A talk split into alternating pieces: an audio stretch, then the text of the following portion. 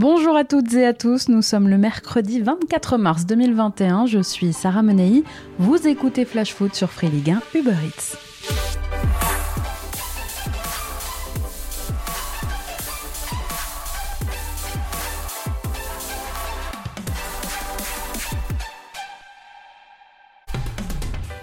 On commence par notre fait du jour, puisque c'est aujourd'hui que le comité exécutif de la FFF devrait confirmer l'arrêt définitif des championnats amateurs. Récemment réélu à la tête de la 3F, Noël Legrette et son équipe vont sans aucun doute siffler la fin du bal. Entendez qu'ils vont entériner donc l'arrêt définitif des championnats amateurs en raison de la crise sanitaire. Je vous en parlais la semaine dernière, interrompu depuis le mois d'octobre. Le championnat est à l'arrêt et les clubs sont dans l'attente. Ils espéraient reprendre fin avril avec des compétitions à effectifs réduits. Ils pourraient bien finalement avoir à préparer la saison prochaine.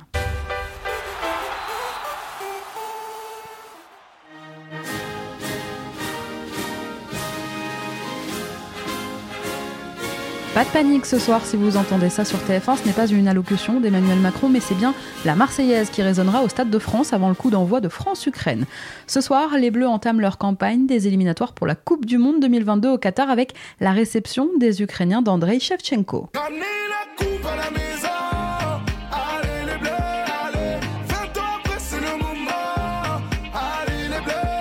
Alors au contraire de la Marseillaise ces derniers temps, cet hymne officieux nous rappelle lui les jours heureux, l'été 2018, le temps sans Covid, le temps où nous étions dehors ensemble, sans masque, à se serrer dans les bras, à s'embrasser, à se mêler à la foule pour célébrer ensemble espérons que nous puissions bientôt recommencer.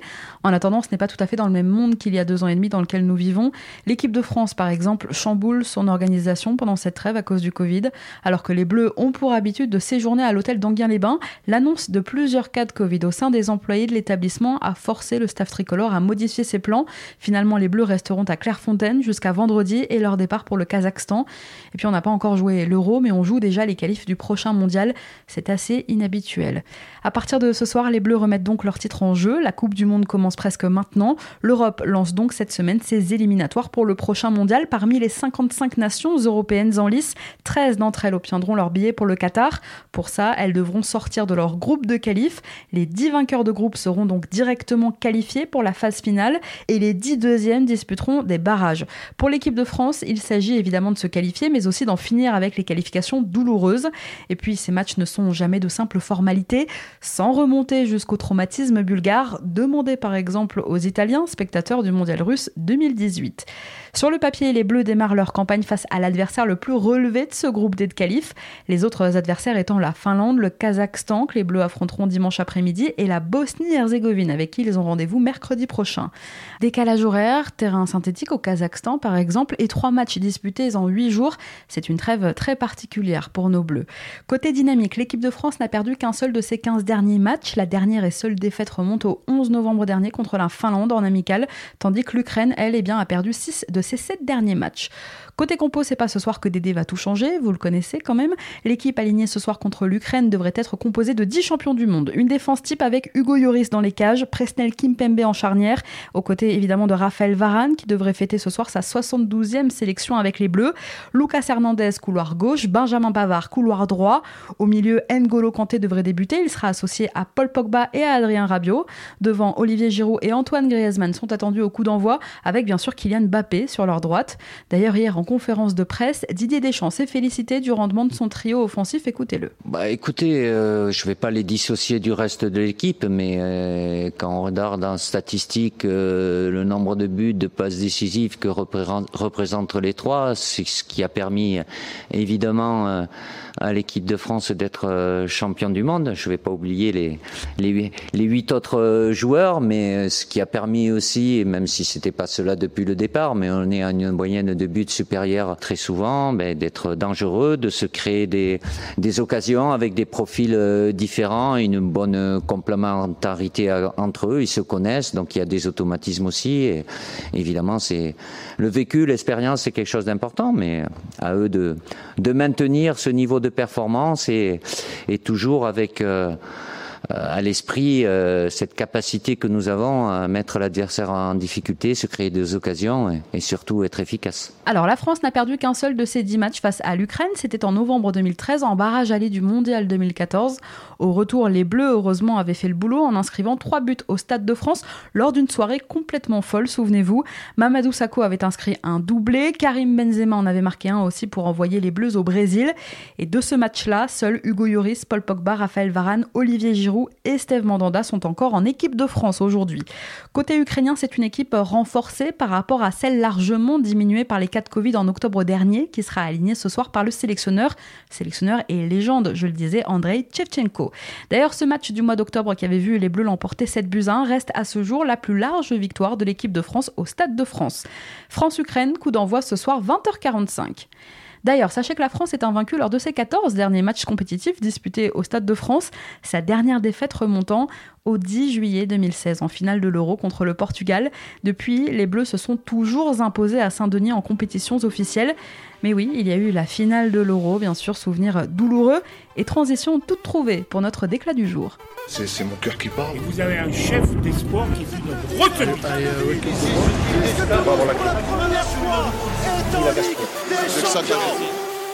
André-Pierre Géniac était hier l'invité de l'émission Top of the Foot sur RMC.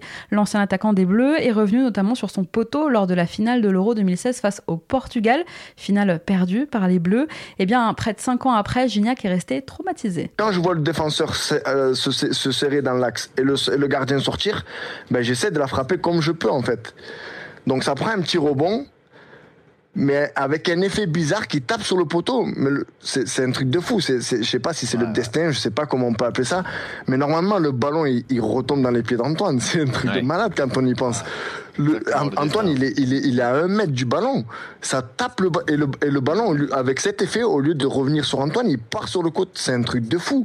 Quand tu penses bien. C'est l'action que tu te refais souvent encore? Non mais là j'en ai marre de me la refaire. Je vous dis la vérité. Moi j'ai pas dormi pendant j'ai pas dormi pendant des mois. Ah non, mais c'est, je vais vous dire sérieux, je suis, j'étais pas en dépression ni rien parce que je suis pas, je suis pas à ce point. Mais euh, moi, les, les, jours suivants euh, la finale, euh, quand je suis retourné à Cassis, là, chez moi, euh, moi, je, je, rêvais que j'avais mis le but et que je fais, j'étais en train de fêter ça avec les copains, ah tu vois, sur le terrain. Euh, je suis rentré, à, je suis rentré à mon, mon entraîneur il m'appelle, il me dit, t'as une semaine de vacances. Je dis quoi? Une semaine? Il me dit oui, oui, une semaine. Je dis bon, ben j'arrive, mais je joue tout de suite alors. Je te le dis, me mets pas, commence pas à me dire il faut faire une préparation ou un truc comme ça. Donc je suis arrivé. Premier match au Mexique, je marque. Deuxième match au Mexique, on va au Stadio Azteca contre l'América, je mets un piqué de fou, je marque. Et après, poum Le contre-coup. Non, mais euh, une panne d'électricité, je ah t'explique même pas. Euh, j'ai perdu ma grand-mère derrière qui, est très, très, qui était très importante pour moi au mois d'octobre. Donc, si tu veux, cette, cette, année 2016, elle aurait pu, elle aurait pu être fantastique. Et, euh, et à, deux détails près, euh, voilà. Quoi. Et oui, Dédé, même à nous, ça, ça nous fait mal. D'ailleurs, supporter marseillais, sachez que Dédé Gignac ne reviendra pas à l'OM, en tout cas pas en tant que joueur. Toujours au micro d'RMC hier soir, il a confié En tant que joueur, ce n'est pas possible. Je le dis en toute sincérité, ils n'ont pas besoin de moi. Mais entraîner l'OM un jour, pourquoi pas? J'ai cette ambition de devenir entraîneur. Voilà, au moins il ne vous fait pas une drogue bas, il est clair, vous ne reverrez pas Gignac sur la pelouse du Vélodrome. En revanche, peut-être que vous le reverrez sur son banc. Allez, on passe à notre rubrique vintage. Je crois qu'après avoir vu ça, on peut mourir tranquille. Enfin, le plus tard possible, mais on peut. Tous les mercredis, dans Flash Foot, je vous raconte les coulisses d'un événement marquant de notre foot avec des archives, des témoignages. Aujourd'hui, c'est l'anniversaire de Christophe Dugarry qui fête ses 49 ans. Joyeux anniversaire, Christophe. Alors, j'ai décidé de revenir sur le jour où, le 19 mars 1996, devant près de 35 000 spectateurs au Parc Lescure à Bordeaux, les Girondins éliminaient le Grand Milan AC en quart de finale de la Coupe de l'UEFA, l'équivalent aujourd'hui de notre Ligue Europa. J'ai choisi ce match de légende parce que Dugas, ce jour-là, marque un doublé il est même élu homme du match à l'issue de la rencontre, et parce que c'est aussi un peu l'anniversaire de ce match, puisque c'était il y a 25 ans presque jour pour jour. À cette époque, Bordeaux en championnat n'est plus la grande équipe qu'elle était. Sur la scène nationale, les Girondins sont 14e au classement. Ils vont batailler pour assurer leur maintien en première division. Ils finiront d'ailleurs 16e en fin de saison. En plus, les Bordelais se sont fait sortir assez honteusement en 16e de finale de Coupe de France par Toulon, qui évoluait à l'époque en national. Et d'ailleurs, cette élimination en Coupe a scellé le sort de l'entraîneur serbe des Girondins, Slavljub Muslin, remplacé dès le lendemain du match par Gernot Rohr. C'est dans ce contexte que Gernot arrive au Hayan quelques semaines seulement avant la double confrontation contre Milan. Au tour précédent, en huitième de finale, les Girondins éliminaient déjà un gros morceau de l'époque Séville, grâce entre autres à un but exceptionnel de Zinedine Zidane. A été suspendu. Oh Zidane But But de Zinedine Zidane Une inspiration extraordinaire à la pied gauche de 30 mètres qui permet à Bordeaux de mener après 3 minutes en première période ici. 1-0, c'est le scénario idéal. Quel but Et puis ce sera donc Milan en quart de finale. À l'aller à San Siro, deux semaines avant, les Girondins perdent 2-0. Il faudra en marquer 3 au retour, ça semble impossible, mais finalement Bordeaux n'a plus rien à perdre. Bichente Lizarazu, capitaine à l'époque, s'en souvient. Un esprit de, revanche et de réaliser euh, quelque chose d'historique. On avait pris une leçon au match aller. L'impression d'être une équipe de juniors contre des professionnels.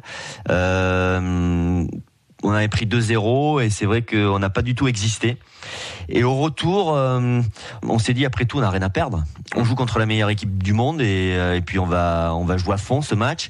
Et, et, et nous avait dit, il faut absolument qu'on marque dans les 30 premières minutes pour avoir un espoir. Et donc tactiquement, c'était ça en fait notre plan, c'était de marquer euh, dans les 30 premières minutes.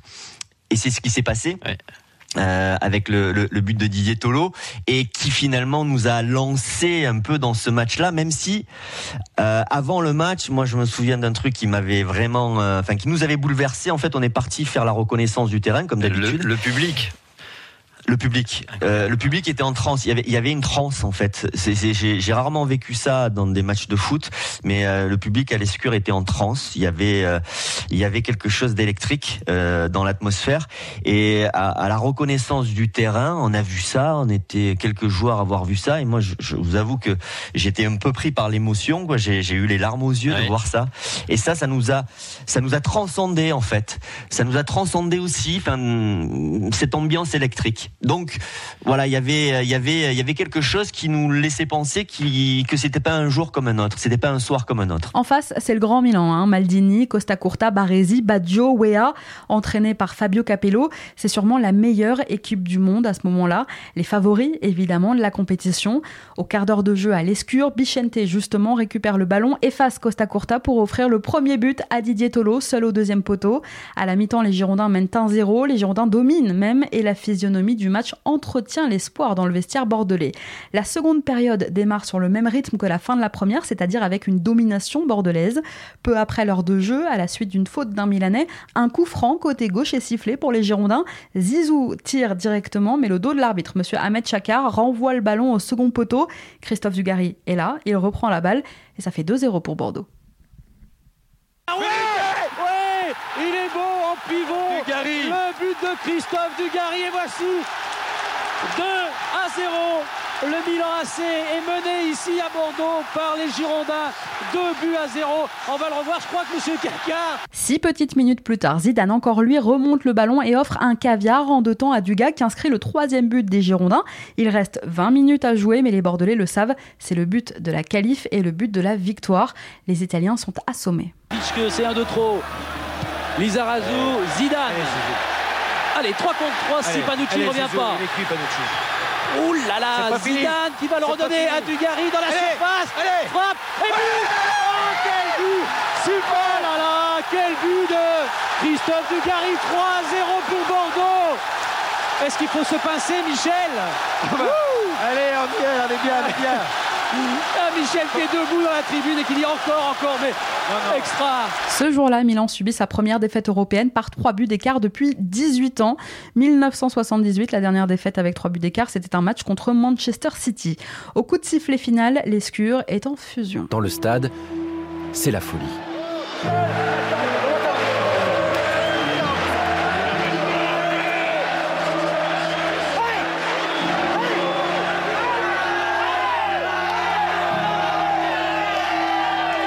Le mot de la fin, Bichente C'est presque comme si on avait gagné la, Coupe de l'UFA puisqu'on a battu la meilleure équipe du monde, donc on était la meilleure équipe du monde. Deux mois plus tard, après avoir éliminé le Slavia Prague en demi, les Girondins s'inclinent en finale contre le Bayern Munich. À cette époque-là, la finale se jouait en double confrontation. À l'aller, Bordeaux s'était incliné 2-0 à l'Olympia Stadium de Munich. Les absences de Dugarry et de Zizou blessés ont pesé pour les Girondins. Et au retour, eh bien, pas de miracle, pas de Raymond Tada. Les Allemands prennent une nouvelle fois le dessus et battent les Girondins 3 buts à 1. Une rencontre qui sera marquée notamment par une violente semelle du Bulgare Emile Kostadinov, encore lui, sur Bichente.